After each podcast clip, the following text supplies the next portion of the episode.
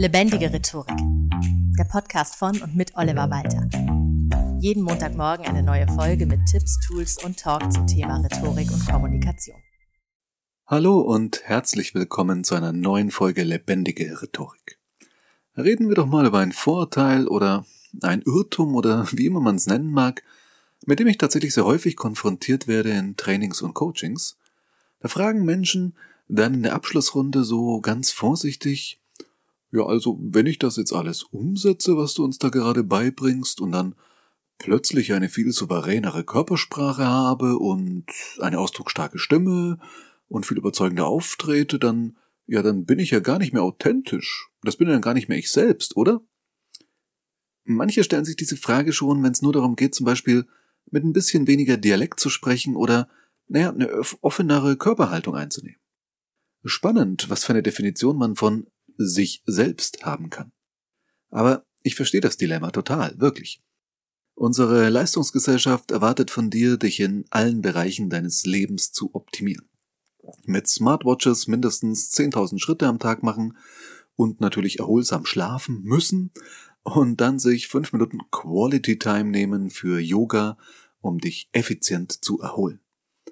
Oder aber auch auf dem Weg zur Arbeit oder beim Joggen einen Rhetorik-Podcast hören, wie du das jetzt vielleicht gerade machst. Ständig wollen wir uns in allem verbessern.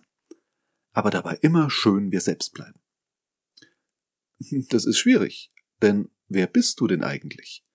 Als jemand, der viel zu viele Semester Philosophie studiert hat, kann ich dir sagen, so einfach ist das mit dem sich selbst kennen gar nicht. Also diese Idee, dass wir ja exklusiven Zugang zu uns selbst haben, und daher jeder von uns sich selbst so viel besser kennt als alle anderen dich kennen, das ist durchaus hinterfragbar.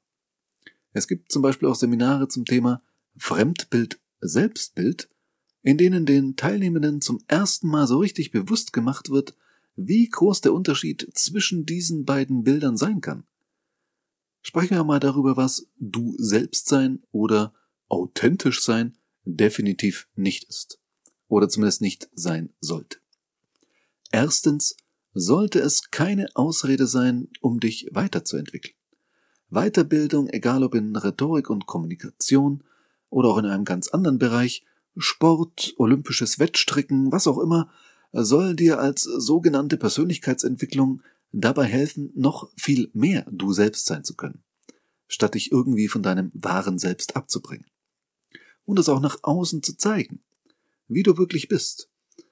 Ich habe es am eigenen Leib erlebt und auch von vielen Bühnenmenschen bestätigt bekommen, die da viel weiter sind als ich und die mir sagten, du musst hart an dir arbeiten, um auf der Bühne irgendwann wirklich voll und ganz du sein zu können. Das ist nichts, was einem zufliegt. Die wenigsten sind Naturtalente. Viele müssen sich dieses ganz sie selbst sein auf der Bühne oder überhaupt vor anderen Menschen, also sich unbefangen in der Öffentlichkeit so zu geben, wie man wirklich ist, hart erarbeiten. So paradox das auch klingen mag. Aber auch da gilt, wir Menschen sind nicht irgendwann fertig und so passen wir dann für alle Zeiten. Nee, so funktioniert das nicht. Ohne stetige Weiterentwicklung und auch die Anpassung an neue Lebensumstände bist du irgendwann nur noch eine veraltete Version deiner selbst. So wie eine Software irgendwann nicht mehr up to date ist und die neuesten Apps nicht mehr drauf laufen. Zweitens nutzen erstaunlich viele Menschen den Begriff authentisch dafür, sich wie ein Arsch zu benehmen. Ja, so bin ich halt, aufbrausend, verletzend oder vulgär, eben ganz authentisch. Ja, danke. Ich will mich nicht verstellen, heißt oftmals nur, ich sehe es nicht ein, mich auf andere Menschen einzulassen und kommunikativ ein bisschen auf sie zuzugehen. Merke, authentisch ist oft ein Euphemismus für weitaus weniger schmeichelhafte Charaktereigenschaften. Drittens musst du weder vor anderen noch vor dir selbst ein immer in allen Situationen konstantes Bild von dir aufrechterhalten. So gibt es in der Soziologie das sogenannte Rollenmodell oder die Rollentheorie, weiß gar nicht, wie es genau heißt. Es geht also darum, dass wir alle wie im Theater Rollen spielen. Shakespeare sagte ja schon, die ganze Welt ist eine Bühne. Wir alle spielen kulturelle, soziale und auch situative Rollen, die jeweils wieder ganz andere soziale Erwartungen deines Umfelds mit sich bringen. Und wenn du innerhalb der Gesellschaft erfolgreich sein willst, musst du alle deine Rollen gut spielen können. Und die Schnittmenge all dieser sozialen Rollen, die du hast, das ist dann sozusagen deine Persönlichkeit. An alle SoziologInnen da draußen, sorry, ist bestimmt furchtbar vereinfacht dargestellt, aber tiefer will und kann ich an der Stelle gar nicht eintauchen. Wichtig ist mir nur, jeder von uns hat ganz viele verschiedene Rollen. Ich bin zum Beispiel Vater, Kabarettist, Rhetoriktrainer, Ehemann, Podcaster, Rollen mit jeweils ganz unterschiedlichen Anforderungen an mich. Und ich kann auch jederzeit durch blanken Zufall zu einer neuen zusätzlichen Rolle kommen, zum Beispiel als, was weiß ich, Zeuge eines Verkehrsunfalls. Da sucht man sich ja nicht aus, da rutscht man rein. Manche Menschen werden leider Opfer eines Gewaltverbrechens, und auch das macht sehr viel mit deren Identität. Und es gibt auch Rollen, die vielleicht gar nicht so zusammenpassen, die sehr widersprüchlich sind. Ich bin zum Beispiel leidenschaftlicher Läufer mit einem Laufpensum so um die 50 Kilometer die Woche. Andererseits rauche ich auch sehr gerne Pfeife und Zigarillos. Passt irgendwie nicht so wirklich zusammen, oder? Okay, bei Pfeife und Zigarillo inhaliert man immerhin nicht, wie man es bei Zigaretten tut, aber vielleicht rede ich mir das ja auch nur schön. Ebenso lese ich keine Lyrik, Durst Grünbein, Jan Wagner, Nora Gomringer. Und andererseits schaue ich American Wrestling, All Elite Wrestling, um genau zu sein, Kenny Omega, The Young Bucks oder MJF. Auch das ist beides so weit auseinander, dass man sich ja nach der herkömmlichen Theorie einer immer gleichen Persönlichkeit schon fragen müsste, ob ich nicht ein kleines bisschen schizophren bin. Aber ich und die Stimmen in meinem Kopf glauben, nein, so sind wir Menschen halt. Vielschichtig und je nach Situation wieder ganz anders. Und das darf, nein, das muss sich sogar in deiner Kommunikation niederschlagen. Es ist keine Verleugnung deiner Wurzeln, wenn du zu den Geschäftspartnern von weit her absichtlich Hochdeutsch sprichst statt Dialekt. Wie wichtig ist es denn in diesem Augenblick, gegenüber diesem Menschen jetzt klarzumachen, dass du aus Niederbayern kommst? Oder halt aus Franken wie ich, Allmächtner? Sich kommunikativ auf den Gesprächspartner oder die Partnerin einzustellen, ist ein Zeichen des Respekts und auch einfach clever. Weil du möchtest doch verstanden werden. Dann mach es den anderen auch leicht, dich zu verstehen. Und als Expertin auf deinem Gebiet wirst du mit anderen Fachleuten eine ganz andere Sprache sprechen, so eine Art Insidersprache, als wenn du mit Laien über dein Thema sprichst. Und wenn du mit Kumpels abends Fußball schaust oder irgendwas anderes, wirst du wieder anders kommunizieren. Und das ist völlig okay so.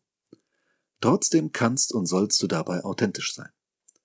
Klingt ziemlich kompliziert, aber glücklicherweise, wenn wir über Rhetorik reden, und das tun wir ja in einem Rhetorik-Podcast, interessiert uns ja auch die Wirkung auf andere. Also stellen wir mal die Frage, wie kannst du authentisch wirken?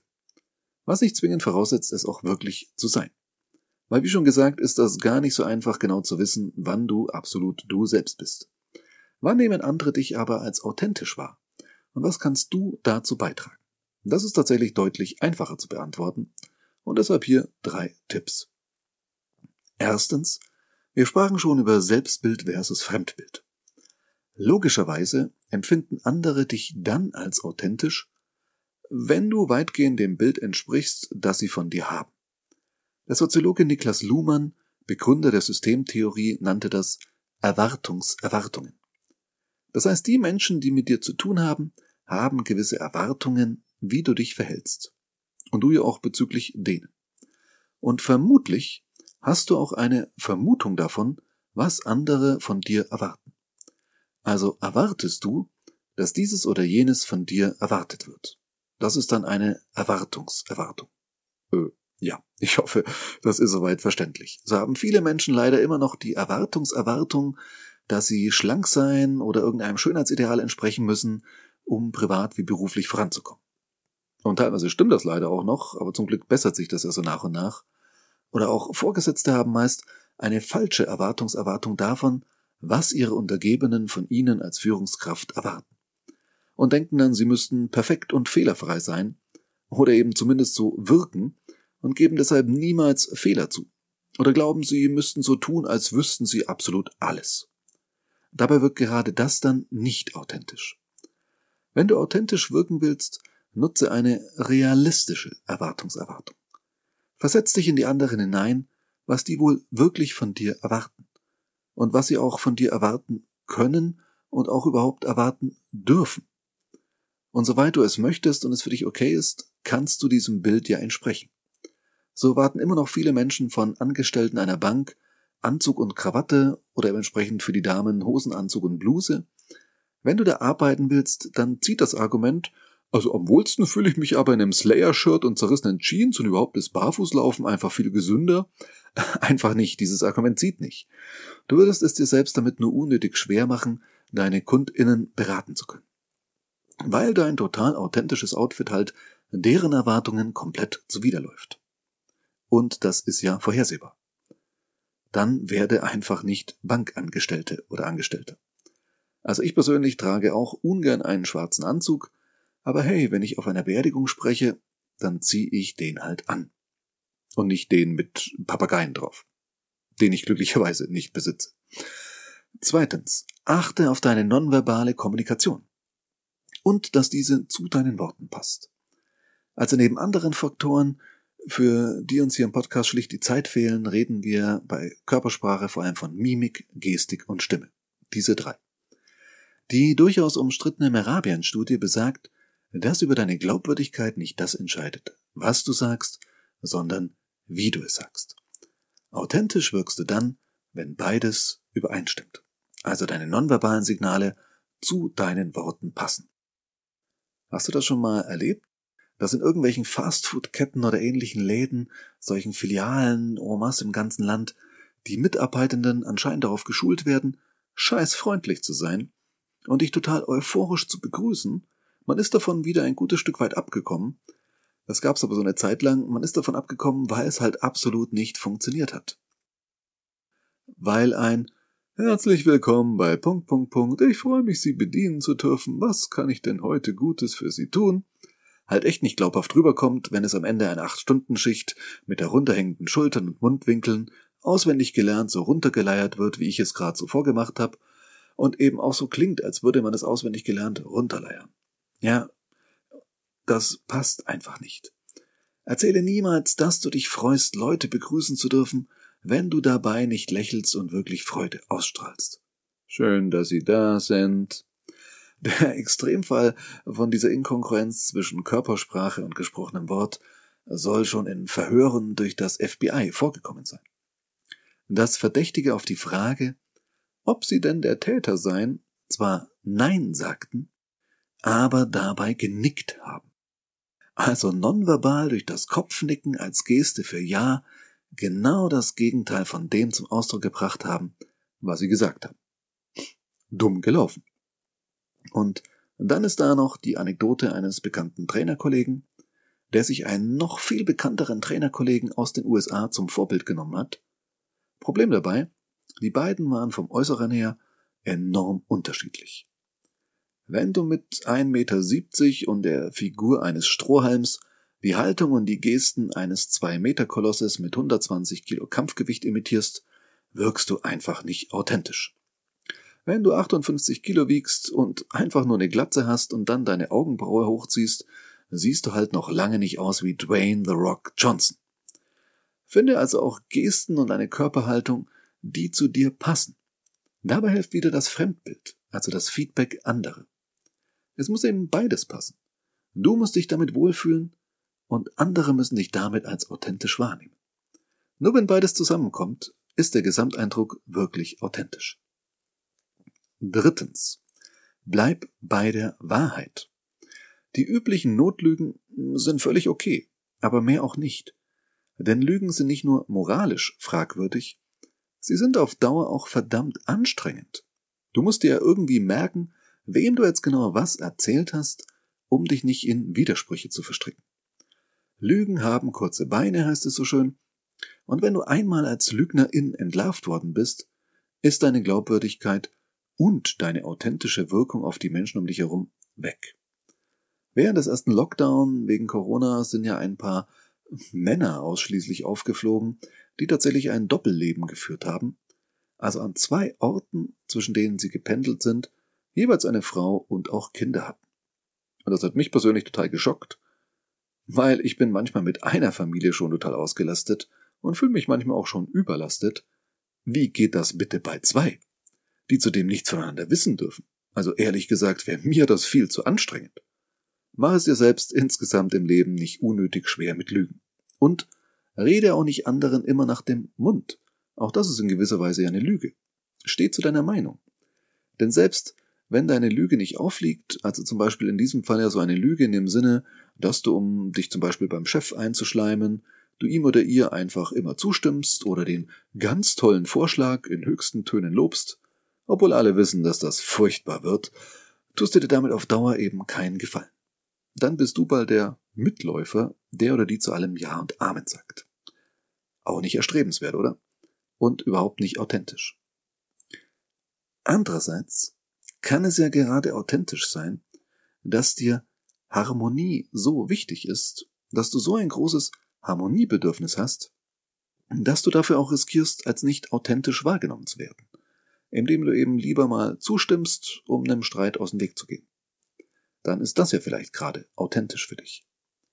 Du siehst, wir haben uns in der heutigen Folge so ein bisschen im Kreis gedreht, weil Authentizität und man selbst sein eben gar nicht so einfach ist.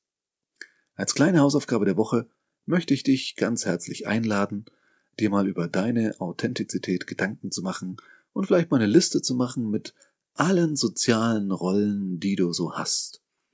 Und dir dann zu überlegen, in welchen davon du dich besonders authentisch findest oder in welchen eher nicht so. Und welche dieser Rollen sehr gut zusammenpassen und welche eventuell sehr unterschiedliche Dinge von dir fordern. Stichwort Erwartungserwartung. Ich habe übrigens die Erwartung, dass du, wenn dir dieser Podcast gefällt, ihn weiterempfiehlst oder bewertest. Natürlich kannst du mich bei Bedarf sehr gerne auch für ein Coaching kontaktieren, in dem wir gemeinsam herausfinden, wie du authentisch wirken und es auch tatsächlich sein kannst. Vielen Dank fürs Zuhören und bis zum nächsten Mal. Das war Lebendige Rhetorik, der Podcast von und mit Oliver Walter. Jeden Montagmorgen eine neue Folge mit Tipps, Tools und Talk zum Thema Rhetorik und Kommunikation. Wenn du Oliver Walter als Experten für lebendige Rhetorik buchen möchtest, schau doch mal auf www.walter-oliver.de.